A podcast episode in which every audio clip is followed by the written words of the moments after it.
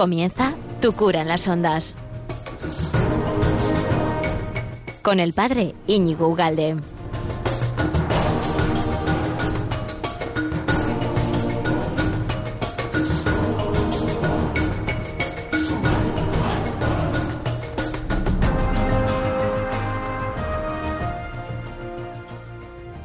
Buenos días, amigo de Radio María. ¿Qué tal estás? Estamos todos igual, ¿no? Encerradísimos aquí, pero gracias a estas tecnologías tan maravillosas seguimos comunicados, seguimos en contacto y además hoy no tienes ya excusa, porque otros días es verdad que a las doce y media pues estás subiendo, bajando, saliendo de no sé dónde, pero, pero ahora no, estás aquí, eres mío. Eh, te tengo atrapado. bueno, pues se nota, o mejor dicho, lo que queremos hacer es estar un ratito juntos, 45, 50 y pico minutos juntos. Y nada, vamos a hablar de tres temas que me parecen, bueno, pues que vienen al caso, ¿no? Ad casum que se dice. Uno sería San José, hay que hablar de San José, de los padres y sobre todo de esta figura eh, tan, tan importante y por otro lado tan que pasa tan desapercibida en la historia de la Iglesia, pero es, es, es capital, ¿no? San José. Luego una que me parece también muy, como muy actual sería el ateísmo en el que estamos inmersos, eh, un ateísmo beligerante, un ateísmo que, quiere quitar, o sea, quiere arrancar, ¿no? Todo lo que suene a religioso, no quiere saber nada y, en el que estamos aquí, ¿no? Y, precisamente solo se da eh, en la cultura propiamente cristiana, es decir, en Occidente.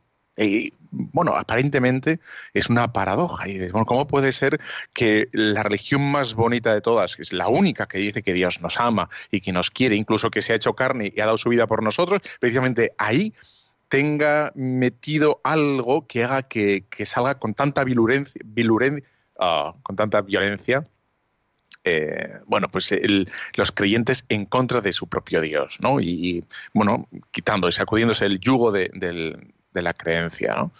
Y luego, por último, el coronavirus. Eh, quería intentar aproximarme al coronavirus, intentar ver de tu mano también si, si esto es un castigo, si esto es un viene del cielo y, es para nuestro bien, o es porque somos unos torpes y, nos lo merecemos, o, qué podemos entender del coronavirus, ¿no? Esto sería. Bueno, pues eh, aquí estamos, ¿no? Cada 15 días tu las ondas y luego esto ya sabes que lo puedes encontrar colgado en Evox, en, en YouTube, Facebook, Twitter, Instagram y bla, bla, bla, página de Radio María, etcétera, etcétera. Bueno, comenzar diciendo que por un lado, al final tendremos un ratito de llamadas para todos los que queráis al teléfono de siempre, no todavía, después, al final.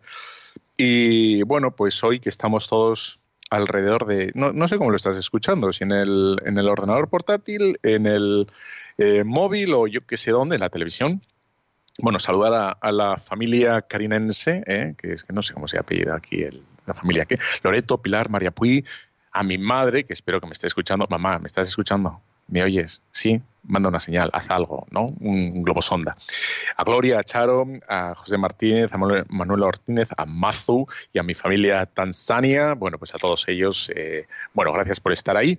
Y comenzamos este como primer bloque, ¿no? Dijimos que íbamos a dividir este programa en bloques. El primer bloque es San José, ¿no? Que ya sabes que celebramos tres fiestas de San José. Hoy es una, ¿eh? San, José. La Sagrada Familia también lo celebramos. ¿Eh? En la Sagrada Familia está San José metido. Y es San, José obrero. ¿no? Pues eh, lo celebramos, por tanto, a este personaje, bueno, a esta figura que es parte integrada e integrante y, vamos, capital de nuestra fe lo celebramos tres veces. ¿no? Él es el patrono de la Iglesia, el patrono de los carpinteros, el patrono de la buena muerte, de los inmigrantes, de los viajeros y de los niños por nacer. Fíjate, ni más ni menos. ¿no?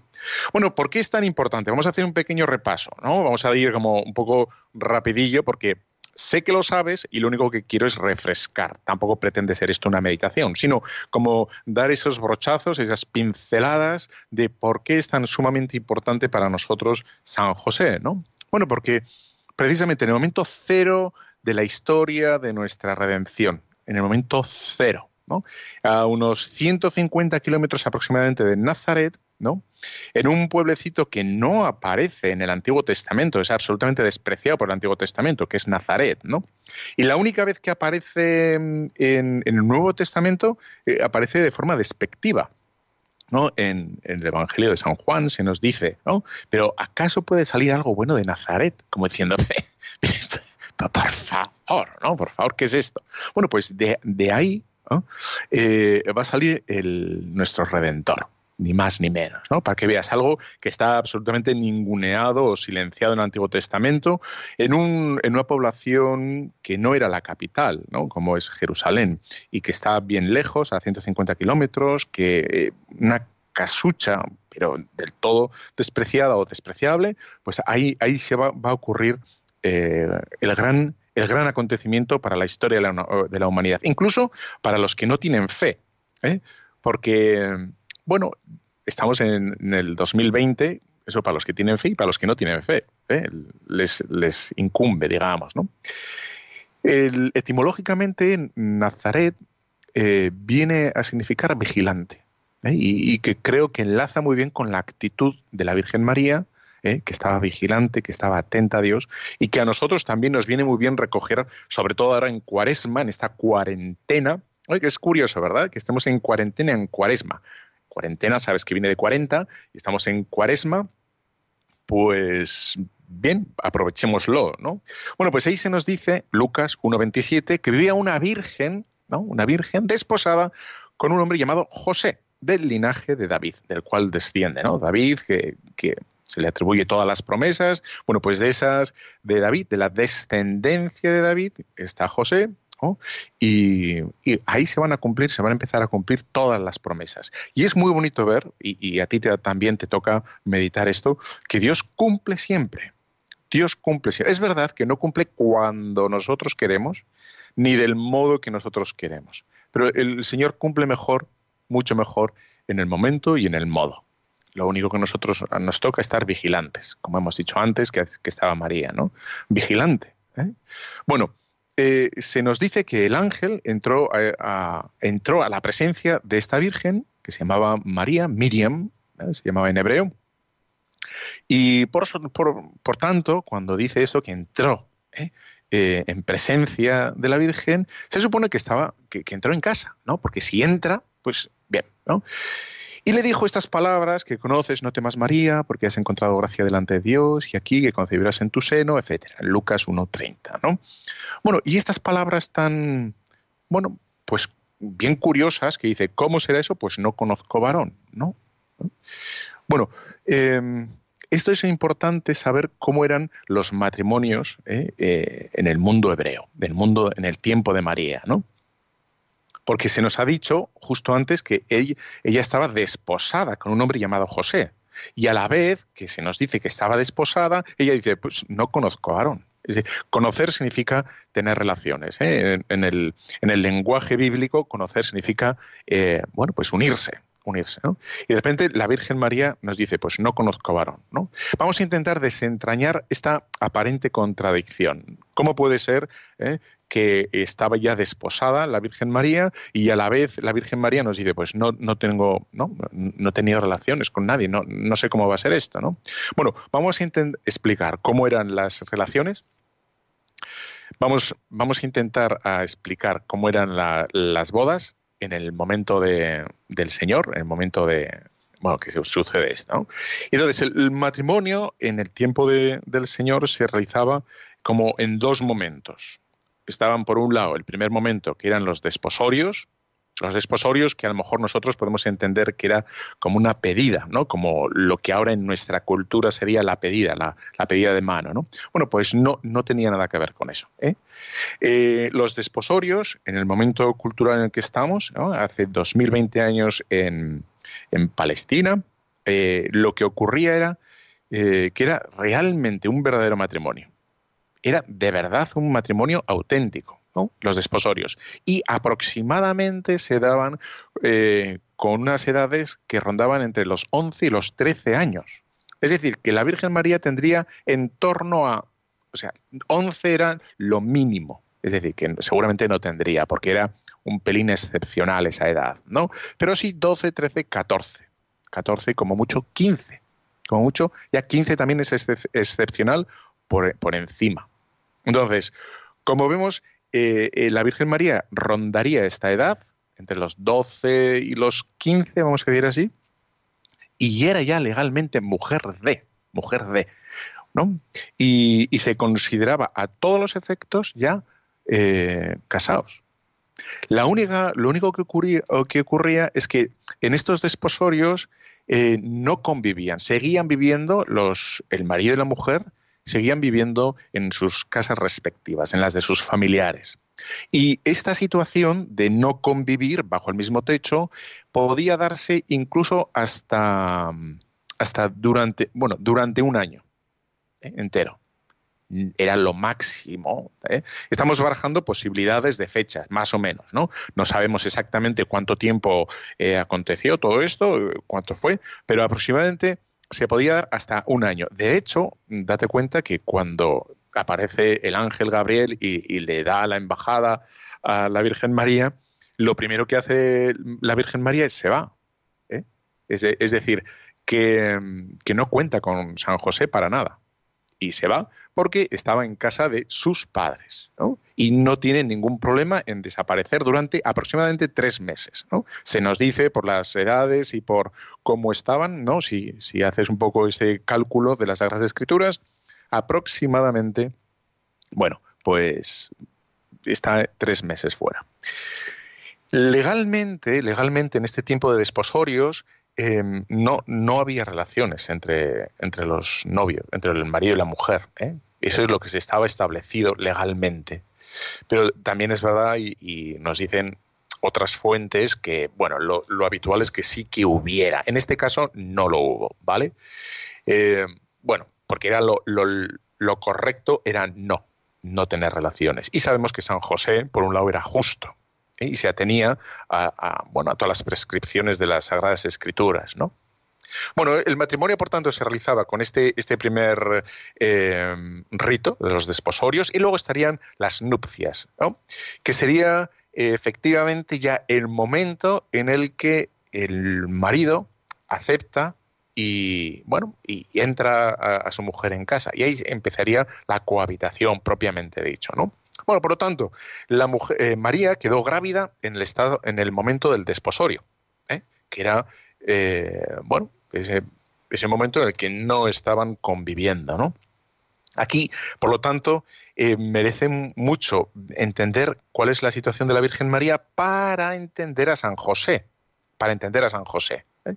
Por lo tanto, no estaban conviviendo, eran marido y mujer, y cuando viene la Virgen María de visitar a su prima Isabel, ¿eh? resulta que está grávida, y se da cuenta. ¿no? entonces, aquí caben caben como dos, dos explicaciones, digamos, lo más racionales posibles, ¿no? Eh, por un lado, eh, que cuando la Virgen María dice no conozco varón, ¿eh? está hablando con el ángel, no conozco varón, le dice que, no tiene intención, ni ahora ni nunca, de, encontrarse con nadie, ni siquiera con San José, y por tanto lo que había hecho era eh, ofrecerse al Señor, y la otra es que no sabía cómo, cómo iba a ser aquello, ¿no? Que no, no sabe cómo, cómo, en fin, vienen los hijos del mundo, en definitiva, ¿no? Y está pidiendo justificación. Bueno, esta eh, primera, última, perdona, eh, no tiene sentido. Y lo que sí tiene sentido es, vamos a ver, cuando la Virgen María dice lo que dice, es, yo estoy desposada, pero bueno, entonces, ¿para qué he contraído matrimonio? ¿Eh? Sería nuestra pregunta. Y bueno, pues lo que nos dice San Agustín es con, mucha lógica y, sabemos por fuentes eh, ajenas a las Sagradas Escrituras cómo una mujer en esa época eh, que no tuviera descendencia y que no estuviera casada era, vamos, era lo peor que le podía ocurrir a un padre. De hecho, sabemos que, bueno, por, distintas fuentes, que los padres sufrían horrores y no conseguían eh, unir en matrimonio a sus hijas, pero sufrían como un, desdoro absoluto para, ella, para su familia y para la hija, ¿no? Por lo tanto, lo que la Virgen se supone que había hecho era cubrir ese voto, ese voto que, sale velado ¿no? en, esas en, esa, en esa interrogación de la Virgen María, no conozco varón. ¿eh? No es que no me haya unido físicamente a nadie, sino es que no, mm, vamos, no tengo intención. ¿eh? Eso es lo lógico. Bueno, pues se supone que ella había elegido a San José porque era justo, es decir, era un hombre, y luego lo vemos en la decisión que toma San José, ¿no? Que la Virgen María tenía muy buen ojo. ¿Eh? porque había elegido a un hombre que era justo precisamente para cubrir ese voto y para bueno, pues sellar esa entrega absoluta que nadie culturalmente iba a entender y que para nosotros es un misterio gigantesco. ¿Cómo puede ser que una, una cultura que bendecía a los hijos y que eran, son una bendición, ¿no? Y porque todo el mundo estaba esperando que viniera el Redentor. Entonces, ahí hiciera justamente un acto contrario. Bueno, pues aquí se ve precisamente la exquisitez de San José, que en ese gran misterio de decir, bueno, ¿cómo puede ser eh, que esta mujer, que es mi mujer, es que, pero legalmente era su mujer, de verdad era su mujer, ¿no? Eh, esté embarazada? Entonces, la única solución que, podía entender eh, San José es que en el camino a, a visitar a Santa Isabel, pues hubiera pasado algo, alguien lo hubiera forzado, ¿no? Pero este aquí que la Virgen María no suelta prenda. Porque lo lógico es que si hubiera pasado algo, la Virgen María le hubiera dicho, he tenido un problema, he tenido este percance, fíjate qué desastre o qué susto, o yo qué sé en qué términos hubiera, lo hubiera podido decir. Pero es que la Virgen María no dice nada. Y es precisamente también lo que le hace sufrir el doble a San José. Dice, no, no entiende. ¿eh? Nada de nada. Dice, ¿cómo, ¿cómo puede ser?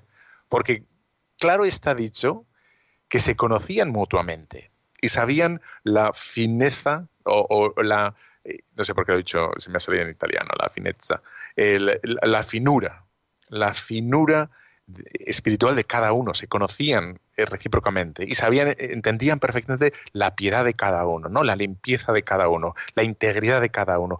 Y por eso es lo que le chirría tantísimo a San José y, bueno, y es introducido en este gran misterio del dolor y sobre todo el dolor cuando no se entiende.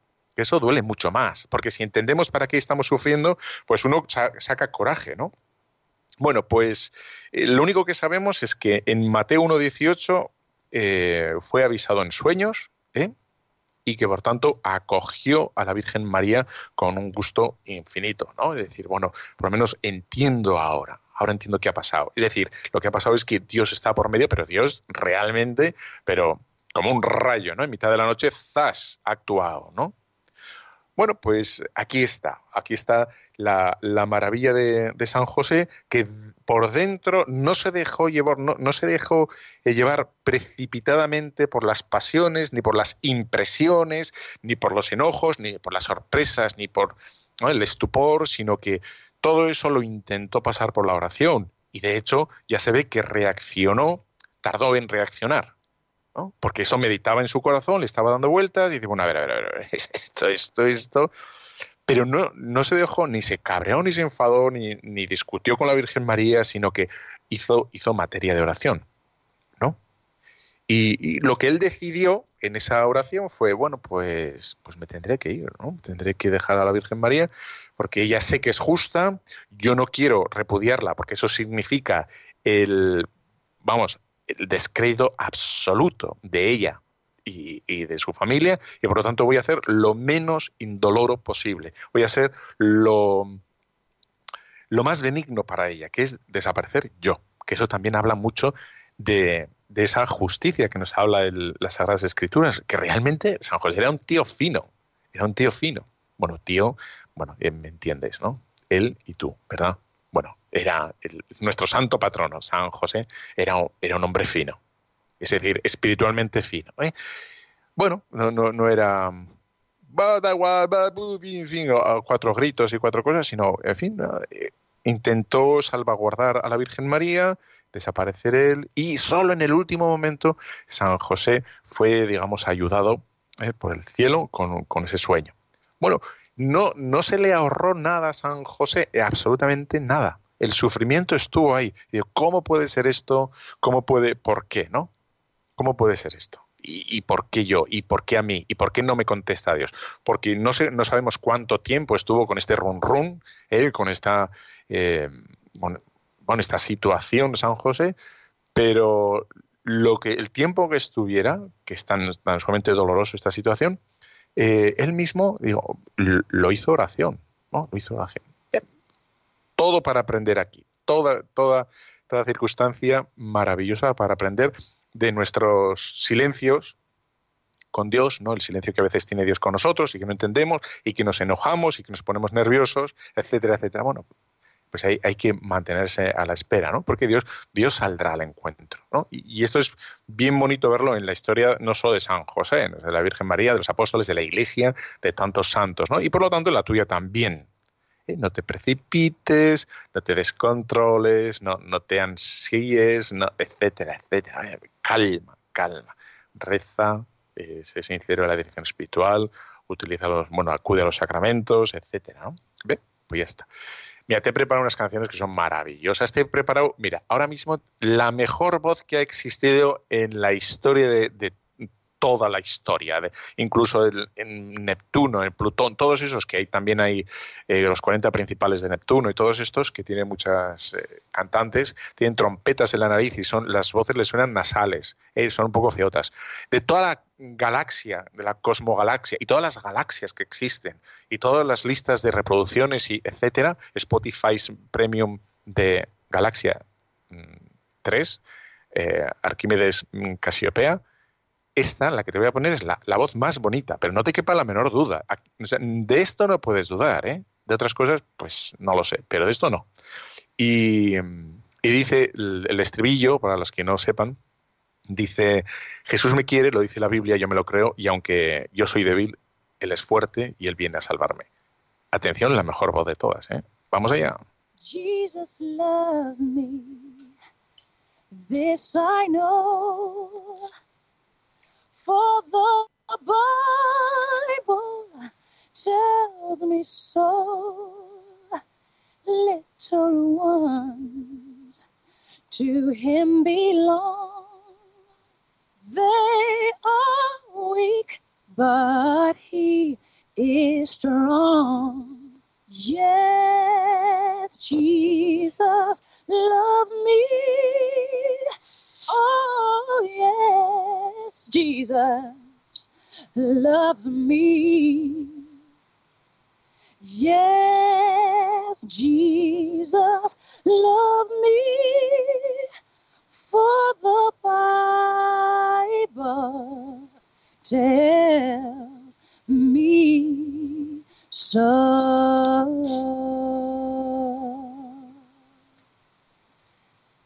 so glad he does.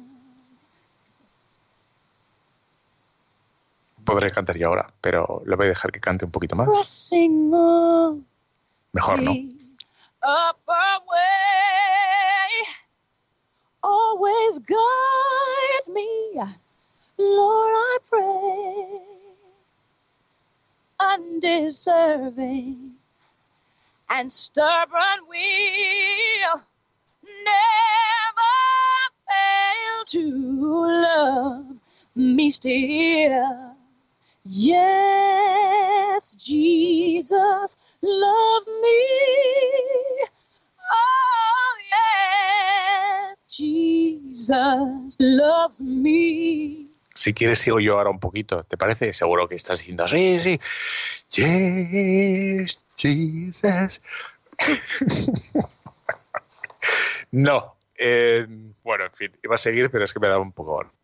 No. Bueno, ya sabes, aquí estamos en Tu Cura las Ondas, gracias a, Radio María, que nos une a todos a lo largo de las 24 horas del día. Hoy ya sabes que a la tarde, 21 horas, tenemos Rosario con el Santo Padre en directo, fantástico, ahí te quiero ver.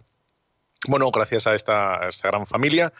Eh, bueno, y luego lo puedes encontrar todo esto en Evox, YouTube, eh, Instagram, Facebook, Twitter, bla, bla, bla, bla, todo esto. Al final que uno ya está un poco mareado de tantas plataformas y portales y, lugares. Pero bueno, aquí estamos, ¿no?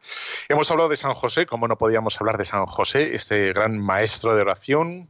Gracias a él, eh, bueno, pues se puso en cuidado a, ni más ni menos que a nuestro Señor Jesucristo ¿eh?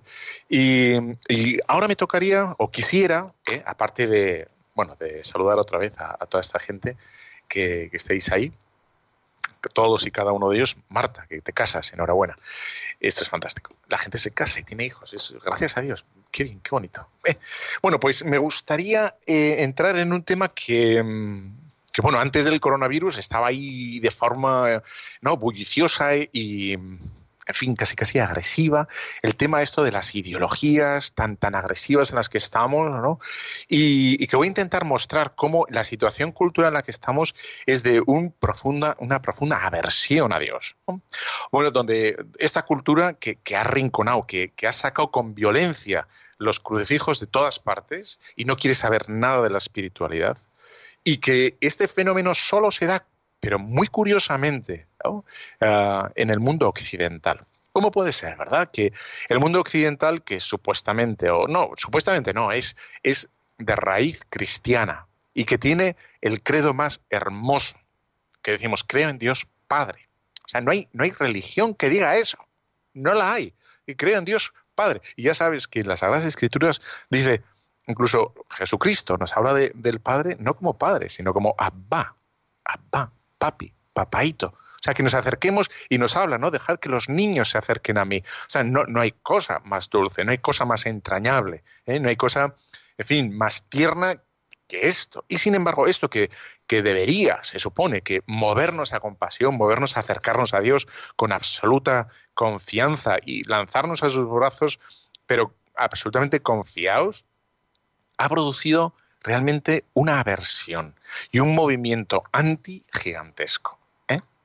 Eh, por desgracia, y, pedimos perdón y desagraviamos, ¿no? y le decimos ahora al Señor de todo, con todas las veras del alma que, que, nos perdone todos nuestros desatinos, nuestros pecados personales, etcétera. Eh, bueno, hemos ido un increchendo, ¿no? De blasfemias públicas, ¿no? De risotadas públicas y, y de mofarse de las cosas religiosas, especialmente o casi casi diría exclusivamente de, lo católico. Con, en fin, no, no voy a entrar ahí. Da igual, ¿no? ¿Cómo puede ser, no? ¿Cómo puede ser que, que nos haya pasado esto? ¿Dónde está, no? Bueno, pues yo entiendo, y bueno, esto no es dogma de fe lo que voy a decir, ¿eh? pero me parece que está del todo eh, justificado y se puede entender perfectamente que la, cuál es la, la, radical novedad, ¿no? una gran, la gran radicalidad en el, en el credo cristiano y, y una novedad absoluta que no tiene ningún otro credo. Pues nosotros afirmamos, los cristianos, afirmamos junto con, con los judíos, ¿no? Eh, que Dios, y, aquí está el punto filipino, ¿eh? el punto filipino, los filipinos están muy buenos. No sé si has probado los filipinos, son esas eh, galletas de chocolate, se llaman filipinos. Había un amigo mío que las compraba por toneladas y yo me comía la mitad, él se comía la otra mitad, y yo, están riquísimos. Bueno, pero también es verdad que al ser eran como arillos, rodeados de, de chocolate, como eran aros, en el medio no tienen nada, es decir, que no comes tanto como parece. ¿Eh? porque los filipinos es como los donuts. los donuts hay un agujero, ahí hay trampa, no comes nada. El agujero te lo cobran igual, ¿no? Pero, pero está vacío. Entonces, en fin, no, no comes tanto, ¿no? Porque hay un agujero. Bien. Entonces, ¿a dónde quiero llegar yo? ¿Dónde quiero llegar? Empezamos con el, punto filipino, que es que nosotros afirmamos, y es dato de fe, es dato de fe, que el, todo el mundo se creó ex nihilo, de la nada. Y este, ¿qué dirás? Bueno, ¿y a dónde se ha ido este a, decir todo esto desde, ¿no? Todo lo que ha dicho y, y, se remite al momento cero de la creación. Es decir, a, a que Dios hizo todo de la nada. Pero ¿qué tiene que ver, por Dios, que lo echen ya de todas partes este cura? Bueno, sí, me echarán, no sé cuándo me echarán, pero creo que no va a ser por esto. Y es que nosotros afirmamos, afirmamos solo por fe, porque no es evidente para la razón, no lo es. ¿Eh? que todo tuvo un comienzo. En un momento dado, no sabemos cuándo, en un momento cero, en el momento justo anterior no había nada. Y en un momento dado, Dios dijo, hágase. Y ahí comenzó a existir lo que sea. Esto, que tú lo tienes como buen occidental y como buen cristiano, que te han ido a la catequesis y tu parroquia lo han predicado muchas veces y dices, ¿y por qué dice eso? Porque al ser un dato revelado, todas las demás religiones, es decir, todas las demás culturas, absolutamente todas las culturas, comienzan sin comienzo. Es decir, que para ellas siempre ha existido todo. Es decir, y de ahí vienen muchos errores teológicos que caen en muchas religiones, como es el panteísmo, ¿no? O el emanacionismo.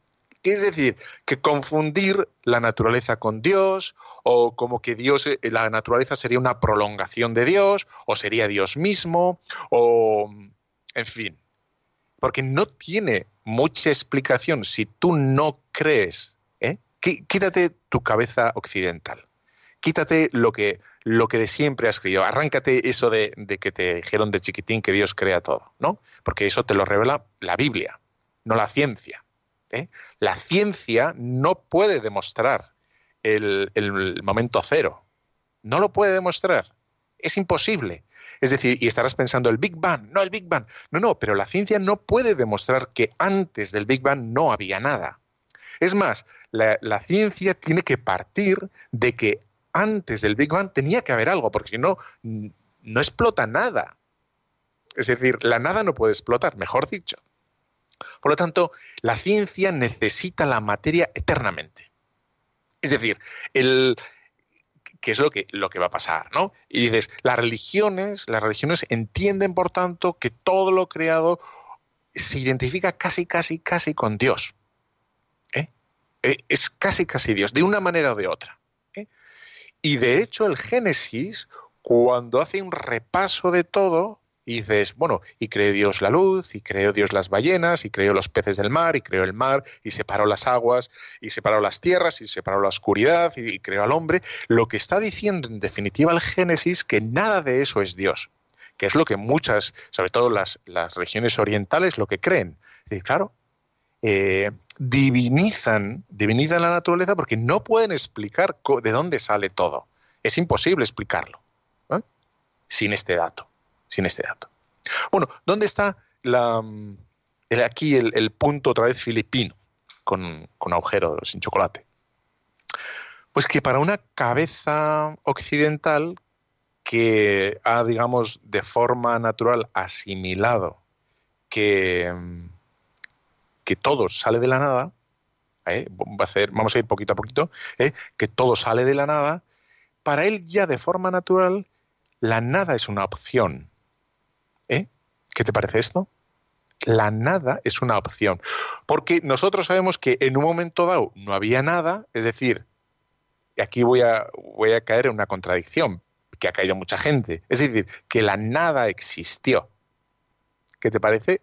¿Qué te parece esto? Te vas ahora a tomar un gin tonic, ¿verdad? Porque te da vueltas la cabeza. Pero es este el tema. Es decir, que para mucha gente la nada es una realidad porque ha sido un dato revelado. Si antes de la creación no había nada, es decir, existía la nada, por lo tanto la nada era una posibilidad. Cosa que para una mentalidad no cristiana, es decir, una mentalidad que no ha hablado nunca de la creación de la nada, desde la nada, todas el resto de religiones no entienden nada.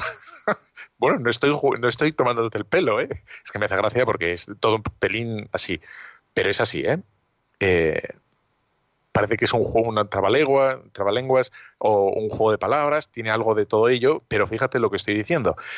Para mucha gente, eh, la nada ya es una posibilidad. Podríamos no haber nacido, podríamos no haber existido, podría, y es verdad. ¿eh? Una cosa que no existe en una persona que no le hayan dicho nunca jamás el Génesis. Una persona que, que no haya leído ni le hayan predicado el Génesis en la historia, bueno, pues diría, bueno, pues esto ha existido siempre de una manera o de otra, ¿no? El eterno retorno. Pues siempre ha existido, siempre ha estado ahí y siempre volverá, porque la materia, eh, ni la energía, ni se crea ni se destruye, se transforma. Eso es un principio ¿eh? Eh, de física. Y después, pues ya está. Ni se crea ni se destruye, siempre ha estado ahí. Pero nosotros decimos, no, no, no, no, no. Hubo un momento que no había nada y apareció todo. Plan. De tal manera que muchos, mm, muchos personajes entienden la nada, la nada, como una explicación. Es decir, eh, eh, pueden llegar a intentar explicar las cosas, todo, incluso el hombre mismo, desde la nada, que son los ateos. ¿no? Y aquí está el fenómeno, la paradoja, la cuadratura del círculo, eh, este, este sinsentido que se nos da ahora. Que hay gente que intenta explicar algo que es, es absurdo. No puedes explicar nada desde la nada. Lo único que puedes hacer es que todo es absurdo e irreal, porque para explicar algo necesitas un principio, un criterio, un axioma, algo que lo regule. ¿eh? Por ejemplo, si tú quieres explicar cómo funciona un motor, necesitas que ir al mecánico. Si tú quieres entender cómo funciona un programa informático, eh, tienes que ir al que lo ha diseñado. Y si quieres entender una obra de arte, ¿eh? las meninas, el greco, el David, tú tienes que explicarle al, escultor, al pintor, al quien quieras, qué hay detrás de esa obra, qué es lo que quieres expresar, ¿no? Porque hay un creador ahí. Desaparece el sentido absoluto cuando ves una obra y no hay y le dices que no hay creador. No hay creador. No, no, no. ¿Y esto cómo aparece aquí? No ha aparecido por nadie, sino solo es un es abrupto, es un de repente, es un, es un susto, es un susto existencial. Dices un ay. Y entonces estás intentando explicar algo, pero sin sus raíces, sin, sin sus causas. Y entonces es cuando ya es el caos absoluto en el que estamos. ¿eh? Donde las ideologías, las ideologías, ¿qué es? Las ideologías, estas, estos feminismos radicales, estas eh, políticas familiares que van contra la familia y estas políticas demográficas que van contra la demografía y, esta, y, estas explicaciones del hombre sin Dios, que es absurdo. Es en definitiva es elegir yo cómo quiero ser, elegir yo a mí mismo eh, cómo me quiero entender a mí mismo. Es, del todo absurdo. De hecho, eh, en el siglo XX, digamos, esto tiene un recorrido eh, filosófico, ¿vale? Eso no, aparece de repente. Tiene un, desarrollo, tiene como un origen en el nominalismo, empieza ahí en la Edad Media más o menos, eh, un poquito, un poquito, un poquito, y, y, rompe, digamos, se desarrolla plenamente esta filosofía en el siglo XX cuando Nietzsche dice Dios ha muerto. Nietzsche, con pura lógica, entiende perfectamente ¿eh? y elige la nada como explicación de todo. Es, la, palabra esa que habrás escuchado alguna vez de el nihilismo. El nihilismo, ¿eh? y dirás, Dios mío, para rato me enchufo yo a este programa hoy. ¿Qué está, o sea, dime que estoy aquí encerrado en casa.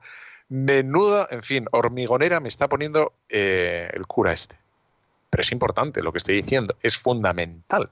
Es decir, Nietzsche, que es como el padre de la modernidad más o menos, dice el nihilismo. Nihil es nada. ¿eh? en, latín significa nada.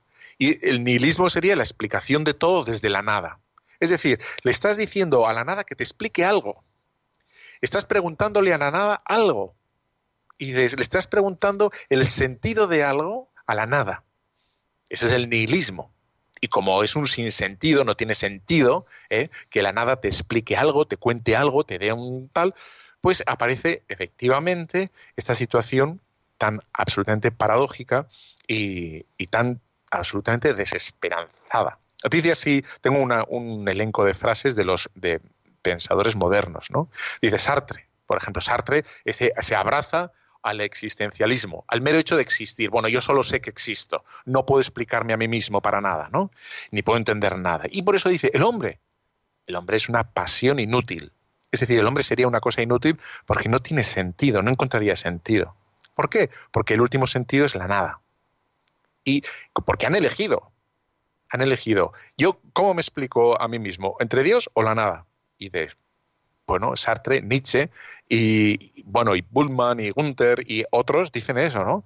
Nietzsche, la gran famosa frase de Nietzsche, Dios ha muerto. Dios ha muerto porque yo elijo explicar todo desde la nada. Mi, mi tocayo está muy roto ahora mismo. Sí, ¿verdad? Se le ha superado. Se ha ido a tomar unos doritos ahí a la terraza. Bueno, ¿qué vamos a hacer? Dice, eh, hay un libro muy famoso de C.S. Lewis, que te lo recomiendo, que dice La abolición del hombre, es decir, la desaparición total del hombre. Y claro, no puedes explicar qué es lo bueno, qué es lo malo. No puedes explicar para qué estás aquí. No puedes explicar qué es el sufrimiento. No puedes explicar qué es la muerte. No puedes explicar nada. Y decía Gunther, por ejemplo, el hombre, ante todo, es un ser anticuado, donde lo único que importa es la tecnología. Y dices, ya, el hombre, ¿para qué? Vamos a volcarnos en algo, algo que podamos entender, ¿no? ¿Qué es lo que podemos entender? Nuestra, nuestro obrar, nuestra, nuestra tecnología, ¿no? Lo que puedo hacer. Bueno, pues como ves, esta es la situación en la que estamos. Es un diagnóstico y una situación para la cultura moderna, que no la cristiana. ¿eh? La gente que, ha optado eh, la nada como explicación del todo, es una situación pesimista, es una, situación oscura y vacía, absolutamente, ¿no? Es decir, saben de todo, pero no tienen ni idea del hombre. No tienen ni idea del hombre. Y no quieren saber nada de nada porque han optado por el sinsentido, en definitiva, ¿no? Claro, nosotros decimos, Dios crea, es decir, crea desde la nada, pero crea a su imagen. Y por eso todo lo que aparece en el Génesis es bueno, es bueno, bueno, bueno, bueno. Dice, crea la luz, crea eh, la tierra, crea los animales, y, vio que Dios que era bueno, y vio Dios que era bueno, porque está creando desde el modo de ser, suyo, que es un, es un, Dios bueno, un Dios lleno de bondad. ¿eh?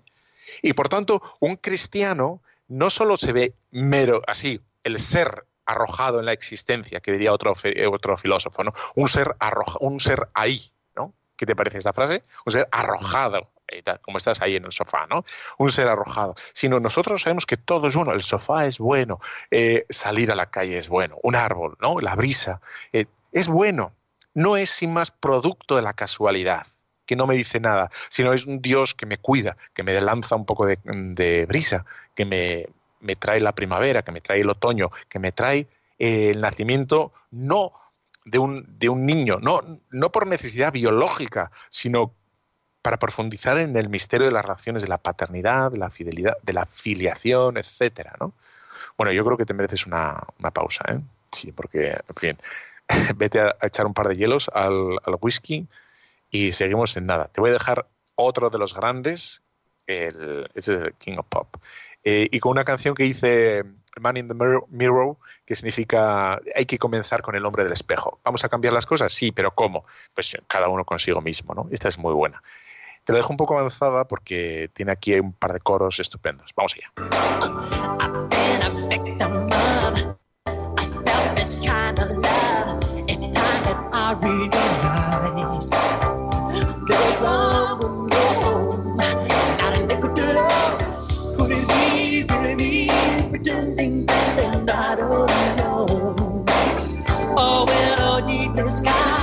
Somebody's broken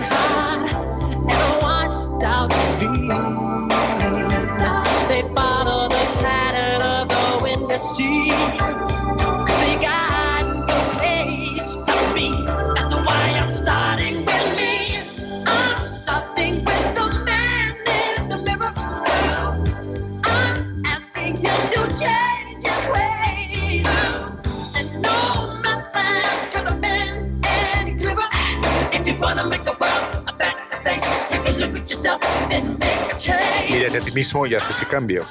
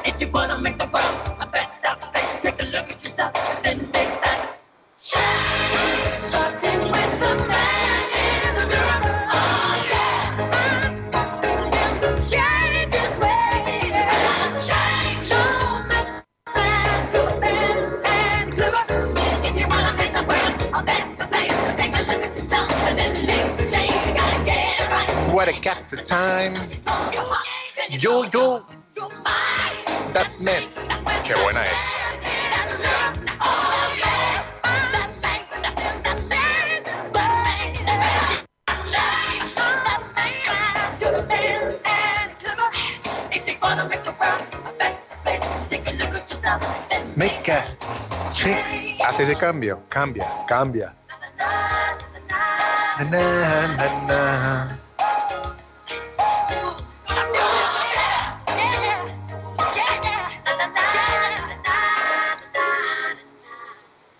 Bueno, pues seguimos aquí en Radio María, Tu Cura las Ondas. Estamos ya en la recta final de este programa, que sabes que es quincenal y que luego lo puedes encontrar en la página web de Radio María, en Instagram, Twitter, eh, YouTube, Facebook, todo esto y tal. Y estamos hablando, en principio, de, San José. Eh, hemos hablado de su paternidad en la Iglesia y su paternidad cierta con, nuestro Señor Redentor Jesucristo. Y estamos hablando un poco de, ese ateísmo actual ¿por qué se da exclusivamente, de forma mayoritariamente en Occidente, bueno, que es cuna del cristianismo, ¿no? Y decíamos que comienza en, ese, en esa creación de la nada y que para muchos pensadores la nada es una posibilidad de pensar que se le ofrece precisamente las sagradas escrituras, ¿no? porque la evidencia de la naturaleza, la evidencia que nos dan los sentidos es que todo ha existido desde siempre. De hecho, es un dato de fe. No se puede acceder a la creación, a la noción de creación de la nada, desde la nada, eh, si no es desde la Biblia. Nosotros, como mucho, llegamos a, la noción de transformar algo, ¿no? Porque para crear algo necesitamos una materia previa. Bueno, pues de ahí que para muchos pensadores la nada es algo, empieza a ser algo, ¿no? Y intentan explicar todo desde la nada y, arrancan, digamos, el primer principio de, toda explicación que es Dios, que es lógica pura, es coherencia absoluta, eh, lo arrancan de sus explicaciones y por lo tanto les queda un churro, un churro que no aparece esta expresión en ninguna obra filosófica, ¿eh? de ninguno de estos autores que hemos leído, ni de Sartre, ni de Comte, ni de Nietzsche, ni de Freud, ni ninguno de estos, pero yo te lo digo, les queda un churro porque intentan luego hacer remiendos eh, para dar eh, explicaciones y no pueden, es imposible, no pueden, ¿no? Bueno, ante esto, como ya el hombre, si no hay nada más que el hombre y la propia materia, lo único que va a quedar entonces, y aquí estamos en esta situación, atiende que esto es interesantísimo y es, de, suma actualidad, es si no existe un cielo, si no existe nada más allá, lo que tiene que hacer el hombre es aquí un cielo en la tierra y es la secularización de la religión. Entonces, eh, roba un montón de conceptos y por eso tiene tantísima importancia el tema de, la política.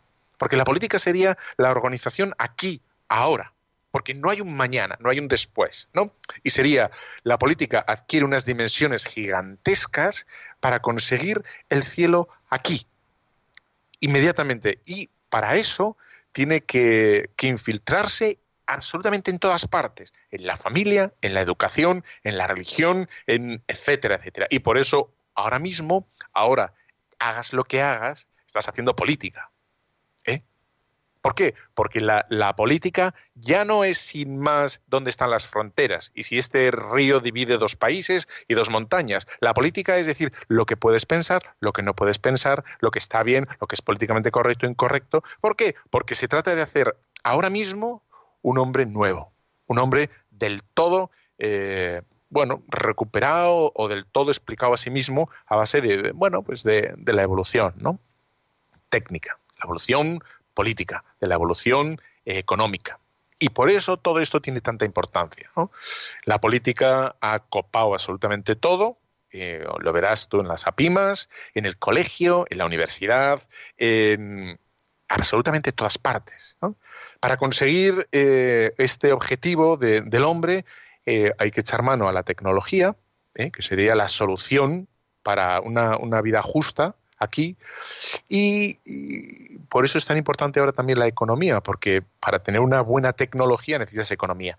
Y por eso los políticos ahora solo hablan de eso, de economía, de justicia, desde, pero desde un mundo absolutamente cerrado en sus ideologías, porque no pueden echar mano de la naturaleza.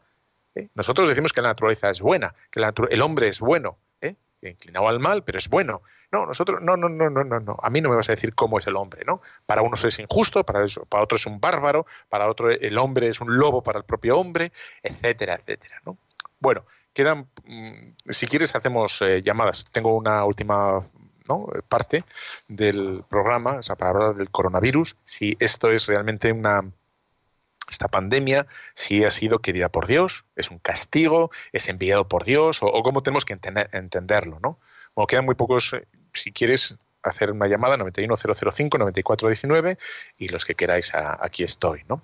Bueno, pues para ver si el coronavirus es una esta pandemia, ¿no? Es este sufrimiento, es querido por Dios, es enviado por Dios, es eh, algo que Dios nos envía desde el cielo. Yo creo que eh, es repasar las Sagradas Escrituras. Y ciertamente en las Sagradas Escrituras no faltan plagas, no faltan dolores. Ahí tenéis el, en el Antiguo Testamento el diluvio, las plagas, tenéis a Sodoma y Gomorra. En el Nuevo Testamento tenéis también los santos inocentes, la destrucción del templo y luego será el martirio de los apóstoles y de tantos y tantos cristianos. Y en la última era, pues quizá tenemos esas palabras también que son, bueno, pues duras de la Virgen de Fátima, como dice, lo leo aquí, ¿no? Bueno, no, no voy a leer nada. Y dices, claramente, con todos estos acontecimientos de, diversa índole, ya sea el diluvio, las plagas, Sodoma y Gomorra, los santos inocentes, la destrucción del templo, etcétera, etcétera, todos ellos tienen una lectura teológica, es decir, podemos ver a Dios detrás. La cuestión es cómo lo miramos a Dios detrás, ¿no? Si lo, miramos como un ser que nos castiga o un Dios que nos reprende. Yo creo que lo que tenemos que hacer es de todo esto que nos está ocurriendo, antes de nada, tenemos que aprender, aprender qué está, qué hay detrás, y por lo tanto tenemos que acudir al Señor, no solo para que nos lo quite, sino también para que nos enseñe qué, está pasando, ¿no? Bueno, pues el Señor en algunos casos podemos ver que castiga, sí, tal cual, ¿no? Ahí tenéis el, el diluvio, ahí tenéis las plagas, y también es verdad que en otros sitios nos, nos dice, no, no, eh, por ejemplo, a ver, Lucas 13, tengo aquí, ¿no? Mm, bueno, no, en, Juan 5, es que tengo varios, ¿no? Dice en Juan 5, 14, cuando le está hablando, ¿no? ¿Quién pecó? ¿Este o sus padres? Cuando se había, bueno, y de, bueno, el paralítico. Y dice, bueno, y le remite a otro hecho, ¿no? Que se había derrumbado la torre y dice, bueno, ¿quiénes pecaron estos o sus padres? Yo os digo, os digo que no fue ni por sus pecados ni por nada de eso, ¿no? Y, dijo, si no os convertís, todos pereceréis igual. Que ante estas situaciones duras, dolorosas, el Señor dice, bueno, aquí lo que se trata es de convertirse, no de ver quién tiene la culpa. Bueno, pues esa también es otra lectura que nos la da el Señor, ¿no?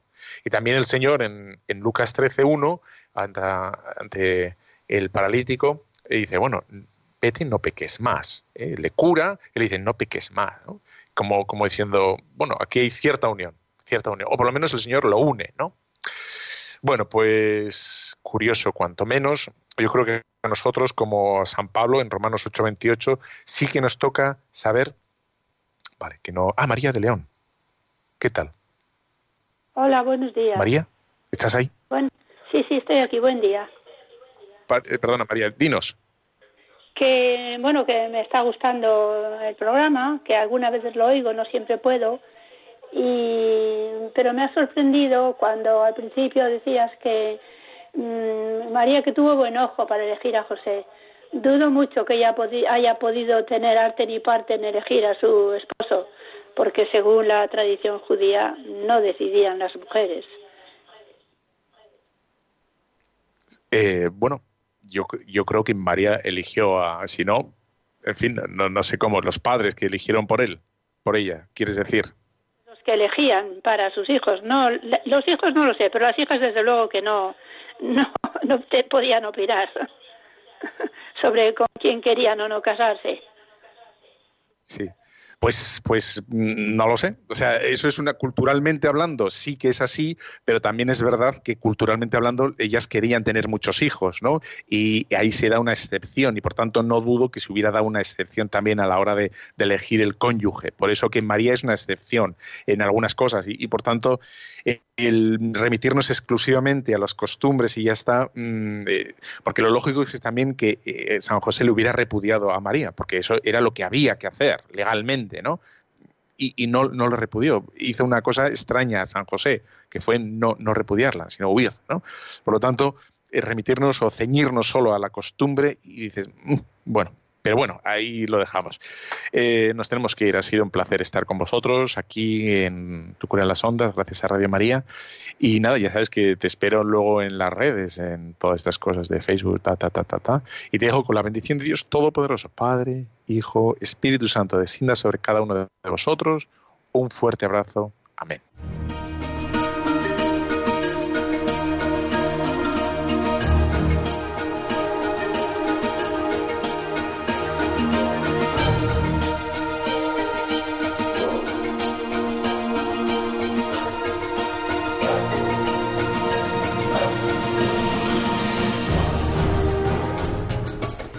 Han escuchado Tu cura en las ondas con el padre Íñigo Ugalde.